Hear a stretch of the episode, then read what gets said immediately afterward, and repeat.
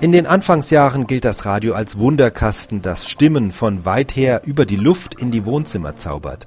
Anders als das Telefon, das ja eine Leitung voraussetzt. 1932 wird beides kombiniert. Das erste Ferninterview im Rundfunk mit einem Gesprächspartner, der tausende von Kilometern entfernt war. Hören Sie das erste Rundfunkferngespräch mit dem Luftfahrtpionier Wolfgang von Gronau, eine Unterhaltung zwischen Berlin und Batavia, dem heutigen Jakarta, am 7. Oktober 1932. Achtung, Achtung, hier ist Deutschland. Hier ist Berlin. Hallo, hallo, ist dort Batavia. Ja, hallo, Herr von Gronau? Claudia, ja, jetzt. Guten Tag, Herr von Gronau. Hier ist Dr. Radke, Reichsrundfunkgesellschaft Berlin. Das ist ja großartig, dass wir Sie so gut erreicht haben. War nicht ganz einfach, Sie zu erwischen.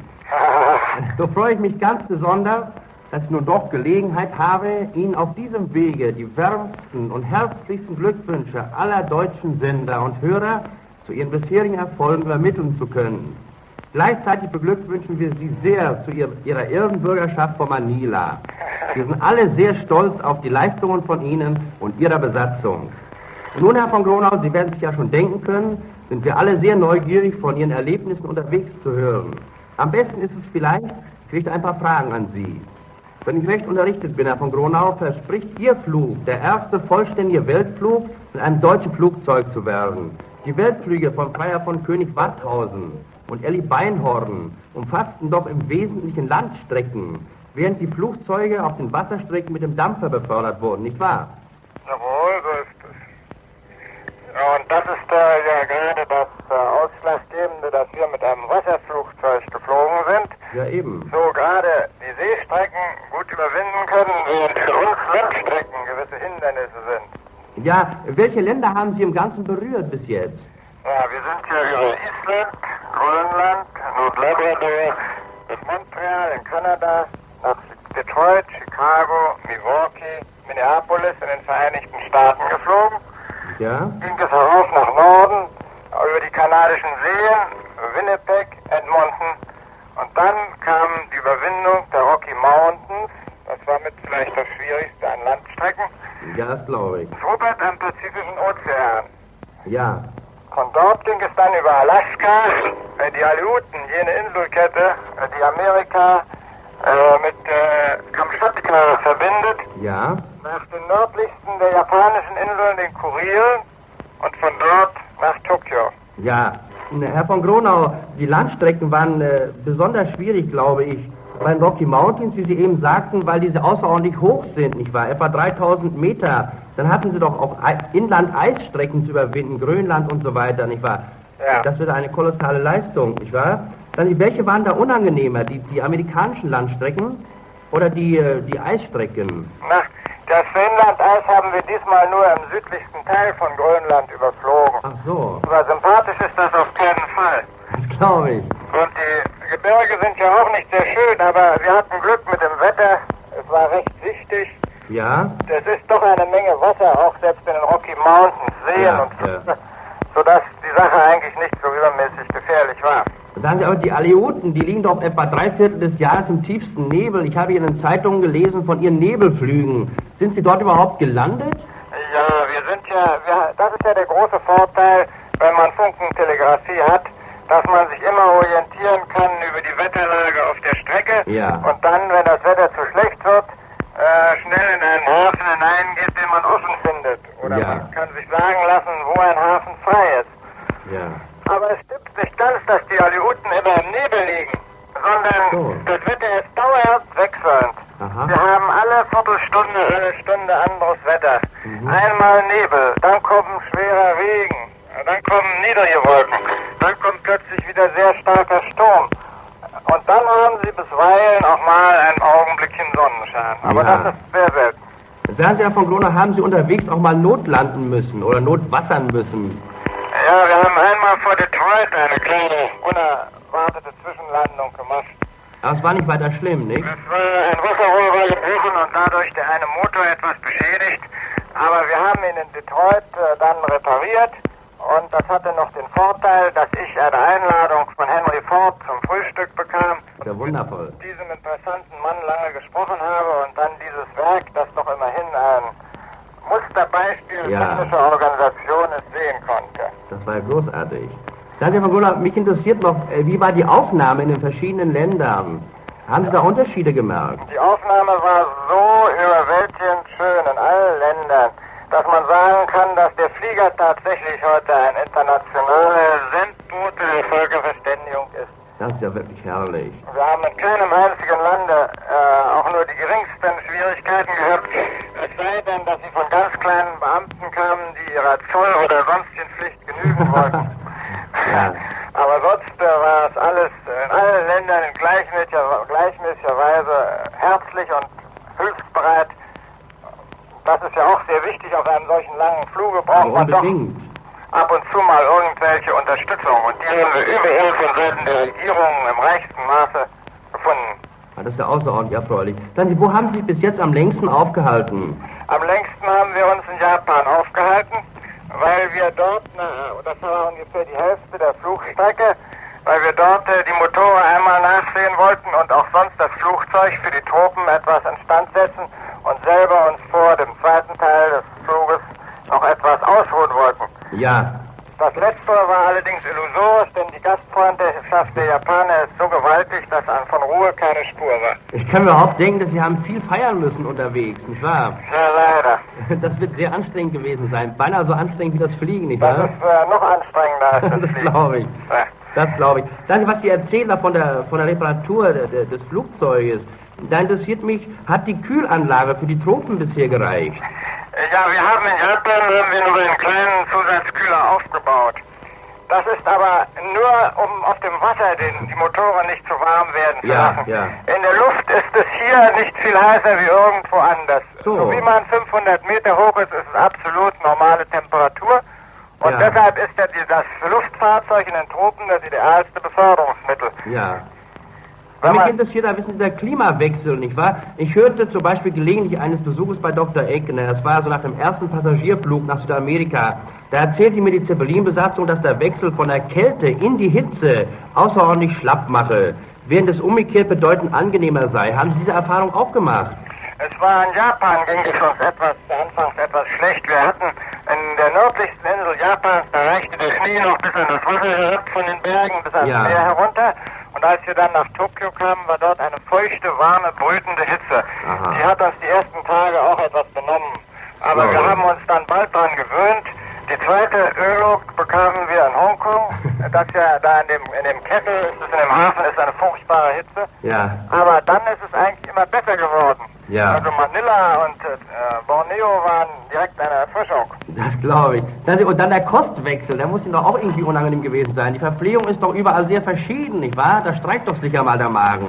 Oder haben Sie viel deutsche Konserven an Bord? Nein, um Gottes Willen. Wir hatten Konserven, die haben wir aber alle in Japan hübsch ausgepackt, weil die nicht truppenfest waren. Und Ja.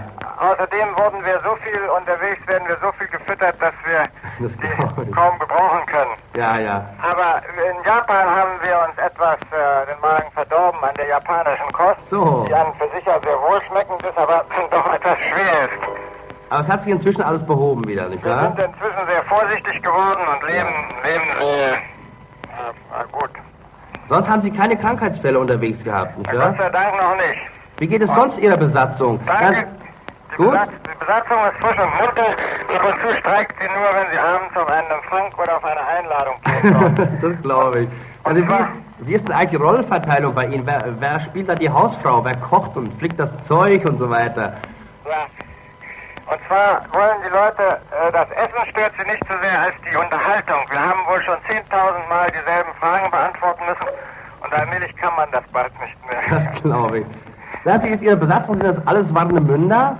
Hören Sie, ein Flugzeug kommt vorüber. Bitte? Eben kam ein Flugzeug vorüber. Ach so. Ein Propellergeräusch. Aha. Äh, Ich fragte eben, ob alle die Besatzung, alles warme Münder sind. Von der Ähm, Fliegerschule. Na, die sind alle von aus List, von der Verkehrsfliegerschule Ah, von der List auf Lichtschule. Sylt. Aha, Ja, das Flugzeug stammt ja auch von List, das ist in List stationiert. aha. Und nur ich als Leiter von das Ganze, ich lebe in Warnemünde. Ja, ich weiß. Jetzt sind Sie doch von Hongkong gekommen. Da hat doch die englische Regierung Sie mit Taifun gefahren, nicht wahr? Ja, Das haben Sie alles gut überwinden können. Ja, Ja, die- ist vorbeigefahren. die Taifune haben wir in gewandter Weise umgangen. Das war Das wunderbar. war natürlich eine schwere Sorge für mich. Ja, eben. wie wir da durchkommen sollen, denn äh, wenn man auch nicht hineinfliegen braucht, selbst wenn man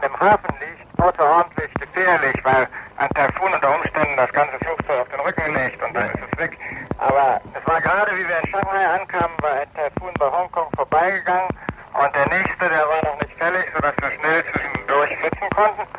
Und südlich von Manila, da ist die Taifungefahr schon wieder vorbei. Ja, wir waren sehr beruhigt, wir hörten, dass Sie, dass Sie Surabaya gut angelaufen haben, nicht wahr?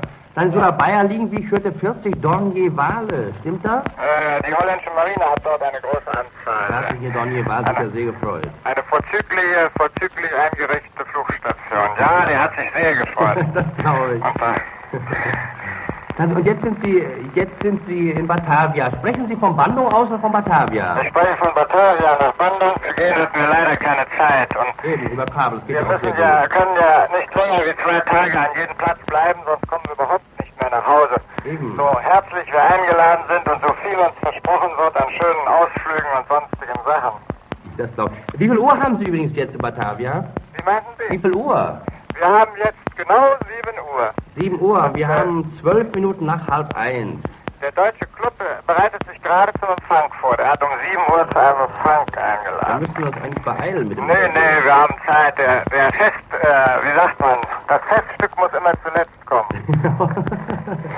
Dann ist es bei Ihnen sehr heiß augenblicklich. Wie meinen Sie? Sehr heiß. Ja, es geht schön warm. Heiß kann, es, kann man nicht sagen. Man, man zieht sich ja entsprechend an, nicht? Ja, eben. Bei uns herbstelt es schon. Es ist recht, recht kühl. Es friert So. teilweise schon, So. ja. Ja, ich habe mich heute erkundigt nach der weiteren Flugstrecke bei den holländischen Piloten, die ja hier die Luftverkehrslinie fliegen. Ja. Und die sagten, es ist ja an der Burma-Küste, da ist ja, äh, wenn der Monsun weht, ist es äh, sehr starke Regenfälle und äh, recht, oft recht unsichtig, dass da Schwierigkeiten entstehen können. Aber äh, der, der Monsun hat schon ziemlich aufgehört und Ja. die sagten, nachher ist alles gut, bis wir nach Europa kommen. Da fängt dann die Schweinerei an. das glaube ich. Ich äh, möchte Sie noch warnen, dass Sie nicht Ihre Besatzung verlieren unterwegs zu Batavia. Sie kennen doch die alten Schlager mit den schönen Mädchen in Batavia, nicht wahr? Na, Aber die sehen wir überhaupt nicht. Da gucken wir Die nicht sehen Sie mal gar hin. nicht? Nein, nein. Dann habe ich Ihnen noch einen herzlichen Gruß von Elli Beinhorn zu bestellen. Oh, das ist mir eine große Freude. So. Ich habe sie hier auch zum ersten Mal in Surabaya zum ersten Mal gespürt. So. Ich habe sonst auf unserem Fluge, wenn ich äh, in Japan irgendwo hinkam, in Aleuten, da hieß es, kennen Sie Kapitän Kirchheiß. Kirchheiß ist hier gewesen und dort gewesen. Ja. Und wie wir nach äh, Japan kamen, in Nemuro, in, äh, bei, in Kasimigaura, überall hieß es, in diesem Zimmer hat Lindbergh geschlafen. Und äh, Ja. Tokio dann Mager von Etzdorf, überall hieß es, hier war Mager und da war Mager. Und als sie nach Surabaya kamen, da war alles noch vollkommen in Glut über Elli Beinhorn. Da hat dort einen tiefen Eindruck bei sämtlichen, nicht nur den Deutschen, sondern vor allen Dingen auch bei den holländischen Marinefliegern hinterlassen. Ja, das werde ich ihr erzählen. Sie wird sich sicher sehr freuen. Sie hat übrigens eine Bitte an Sie. Sie möchten von diesen stacheligen roten Früchten mit dem weißen Saft, die es nur auf Java gibt, einige mitbringen. Sie können das machen. Was wird gemacht, ja. Das ist ja herrlich. Herr Bandura, wann fliegen Sie noch weiter? Und, und wie? Welche Route fliegen Sie? Wir wollen morgen weiterfliegen. Morgen nach Bonn. schon? Jawohl, unsere zwei Tage sind um. Und wann, wann glauben Sie, auf dem Bodensee zu landen? Morgen gehen wir nach Port Swettenham. Aha. Das ist an äh, Settlements. Und dann gehen wir weiter rauf die Burma-Küste. Mhm. Dann über Indien, Ceylon, äh, Bombay, äh, Karachi, Bagdad, in das Mittelmeer. Ja? Und von dort über Athen, Rom. Und dann sind wir in Europa und dann fängt der Nebel und das schlechte Wetter an und dann müssen wir sehen, wie wir weiterkommen. Ja, wann denken Sie, am Bodensee zu sein? Ja, äh, Ungefähr. ich hoffe Ende des Monats, nicht? Ende des Monats schon. Ja. Und wann können wir Sie in Berlin erwarten? Ja, sobald Sie das Wetter, gutes Wetter bestellen dann. Das werden wir gern tun. Ah, Herr Magruno, ich danke Ihnen sehr für dieses Interview und zum Schluss grüßen, grüßen wir Sie, Ihre Besatzung und alle Deutschen auf Java sehr, sehr herzlich und wünschen Ihnen alles Gute auf Ihrem Weiterflug nach Deutschland, für Deutschland. Nochmals alles Gute, Herr von Grunau. Dankeschön. Oder um mit, mit Ihrer Fliegersprache zu reden, gut, Bruch und Kleinholz. Und auf baldiges Wiedersehen in Berlin. Ich war genauso entzückt wie Sie und muss sagen, neben der Fliegerei ist doch die Kurzwelle eine wunderbare, der wunderbarsten Erfindung der Technik, nicht? Danke, dass ich war sehr, sehr, sehr begeistert, nicht wahr? Und freue mich, dass es so gut geklappt hat mit dem Interview. Auf Wiedersehen, Herr von Grunau in Berlin. Ah, viele Grüße an alle Deutschen, die Danke. zugehört haben. Danke, Und danke. auch von allen Deutschen hier soll ich viele Grüße bestellen an